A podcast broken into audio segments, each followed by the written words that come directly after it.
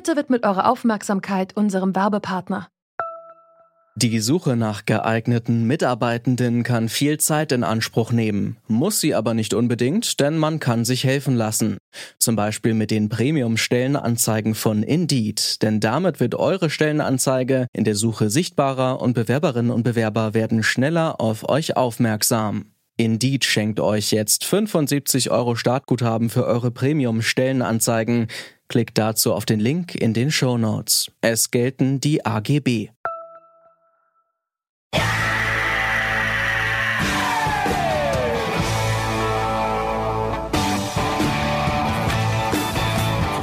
Wenn diese Titelmelodie im Fernsehen lief, war klar. Horatio Kane hat wieder schlechte Wortspiele parat und die TäterInnen werden durch Hightech im Kriminallabor zur Strecke gebracht. Serien wie CSI Miami haben unsere Vorstellungen von moderner Kriminaltechnik stark geprägt. Aber was kann moderne Kriminaltechnik heute wirklich? Darum soll es in dieser Folge gehen. Ich bin Johannes Schmidt. Hi.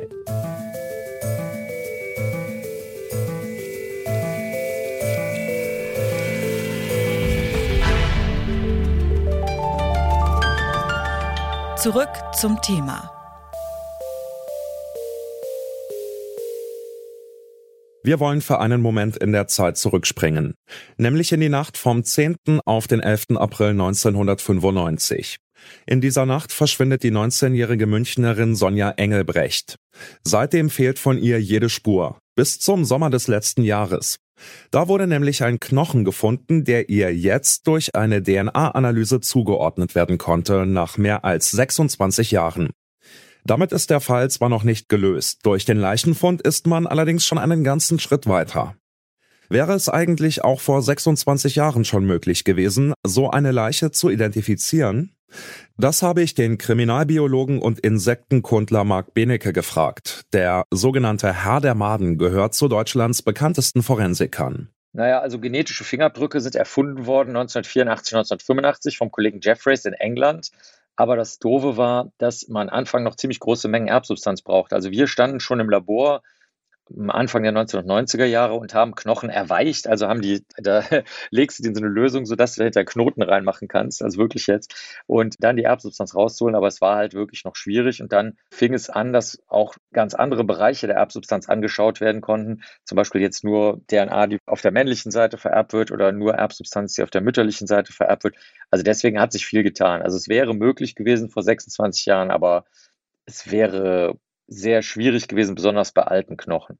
Ja, du hast es gerade schon angerissen. Du arbeitest seit mehr als 20 Jahren jetzt als Kriminalbiologe. Vielleicht mal allgemein, was würdest du denn sagen? Wie hat sich deine Arbeit in dieser Zeit verändert? Kann man das auf eine Formel bringen? Also mein erstes Praktikum habe ich vor 30 Jahren tatsächlich in der Rechtsmedizin in Köln gemacht und die Arbeit war da noch so, dass die Biologen und Biologinnen so als komische Leute, die man so im Keller wir hatten so ein den alten Affenstall, das, den haben wir bekommen, weil wir so irgendwie seltsam waren. Also, und dann hat sich technisch sehr, sehr viel dahingehend getan, dass sich Mathematiker, Mathematikerinnen zusätzlich reingefuchst haben und dann eben auch viele mikroskopische Verfahren, zum Beispiel, die eher von der Polizei kamen, also dass man mit bestimmten Licht Spuren sehen konnte. Das ist dann auch ins Labor übergeschwappt, weil auf einmal dann eben Hosen, Bettwäsche und so weiter lag auf einmal im Labor und wir mussten gucken, wo die Spuren drauf sind. Also das sind so zwei von vielen Dingen, die sich stark geändert haben. Ja, du hast es gerade erzählt, wenn man DNA-Spuren, Fingerabdrücke findet, dann ist man in den allermeisten Fällen schon ziemlich gut dabei, wenn es darum geht, Straftaten aufzuklären.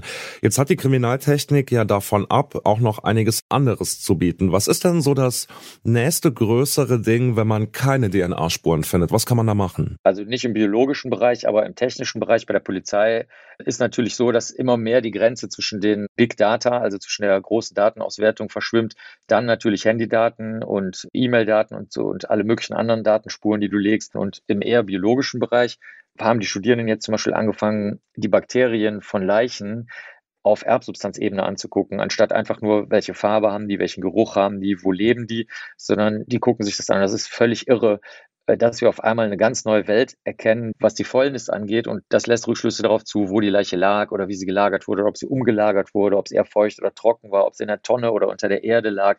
Der Fantasie und den Entwicklungen sind da einfach gar keine Grenzen gesetzt.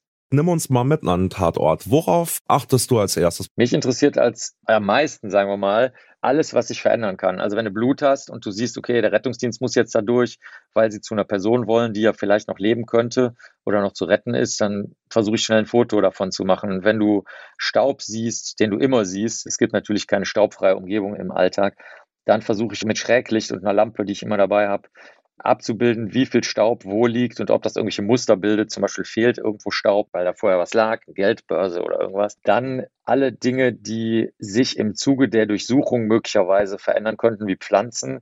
Also wenn die irgendwo stehen, weil da berechnen wir häufig aus Blutspuren, die da drauf gespritzt sind, den Auftreffwinkel. Aber wenn die Pflanze bewegt wird, stimmt der Winkel zwar rechnerisch, aber die Pflanze stand ja anders, sodass du dann auf eine falsche Richtung kommst in Bezug auf die echte Tat. Also das ist eigentlich für mich das Wichtigste. Erstmal so gut wie möglich einfrieren, wenn du so möchtest, fotografisch und durch das Hinlegen von Skalen, Farbskalen, Millimeter, Zentimeter.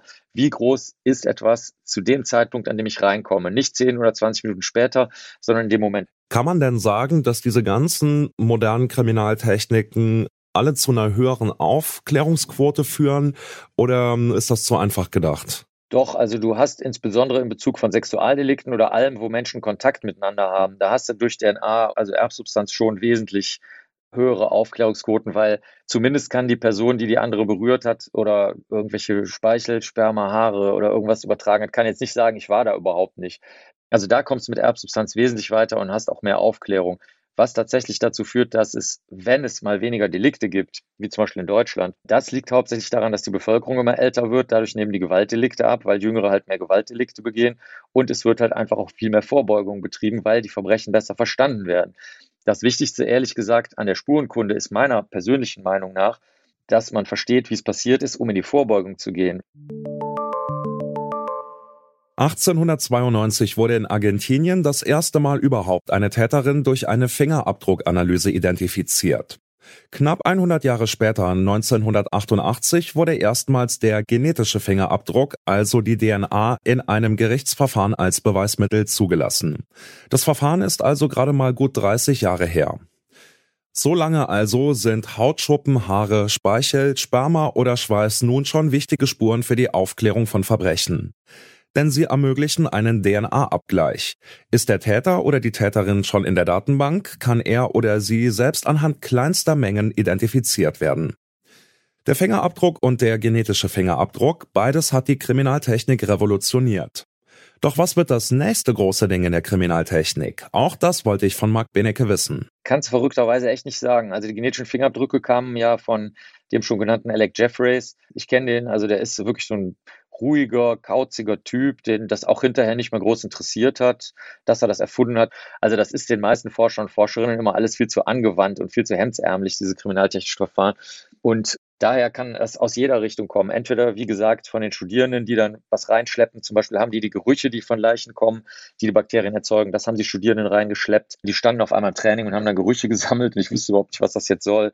Dann die Bakterien, die ich schon genannt habe. Das kam auch einfach aus dem Spaß, den die Studierenden haben über Massendatenauswertung. Also, dass die einfach jetzt gewohnt sind, wenn die Generationen Digital Natives sind, dann können die überhaupt nicht verstehen, warum man die Massendaten nicht auswertet und nicht durch den Superrechner jagt. Und da kommen die natürlich dann zu spannenden Mustern, wo die Leiche lag. Zum Beispiel könnte man daraus lesen, es gibt immer wieder auch mikroskopische Durchbrüche. Das wird auch sehr unterschätzt. Zum Beispiel, stammt die Erbsubstanz wirklich jetzt aus Spermien oder stammt die nicht aus Spermien, sondern aus Hautzellen? Das kannst du natürlich nur durch Mikroskopie gut sehen und dazu kannst du mit dem Laser beispielsweise von einem Objektträger, das ist so ein Glasplättchen, kannst du einzelne Zellen rausschießen und dann einzeln erstmal unter Mikroskop angucken, bevor du genetische Fingerabdrücke machst. Ich denke, das wird durch reinen Zufall wird irgendwas reinschwappen, was Studierende oder Jüngere einfach mitschleppen und gar nicht gemerkt haben, dass das jetzt was Neues, Tolles, Aufregendes, Spannendes ist. So war das bisher jedenfalls immer.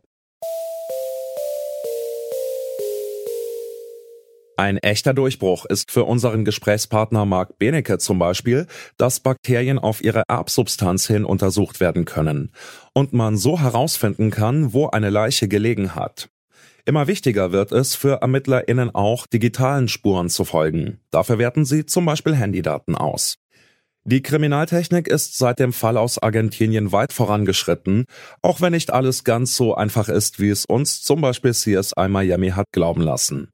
Trotzdem hat die Kriminaltechnik heute ein ganzes Potpourri an Methoden zur Verfügung und bietet damit die Möglichkeit, auch lange ungelöste Verbrechen, sogenannte Cold Cases, aufzuklären und den Betroffenen zumindest Gewissheit zu liefern. Das war's von uns für heute. An dieser Folge mitgearbeitet haben Charlotte Müller, Rabea Schlotz, Jonas Nikolik, Benjamin Sadani, Jessica Hughes und Alina Eckelmann.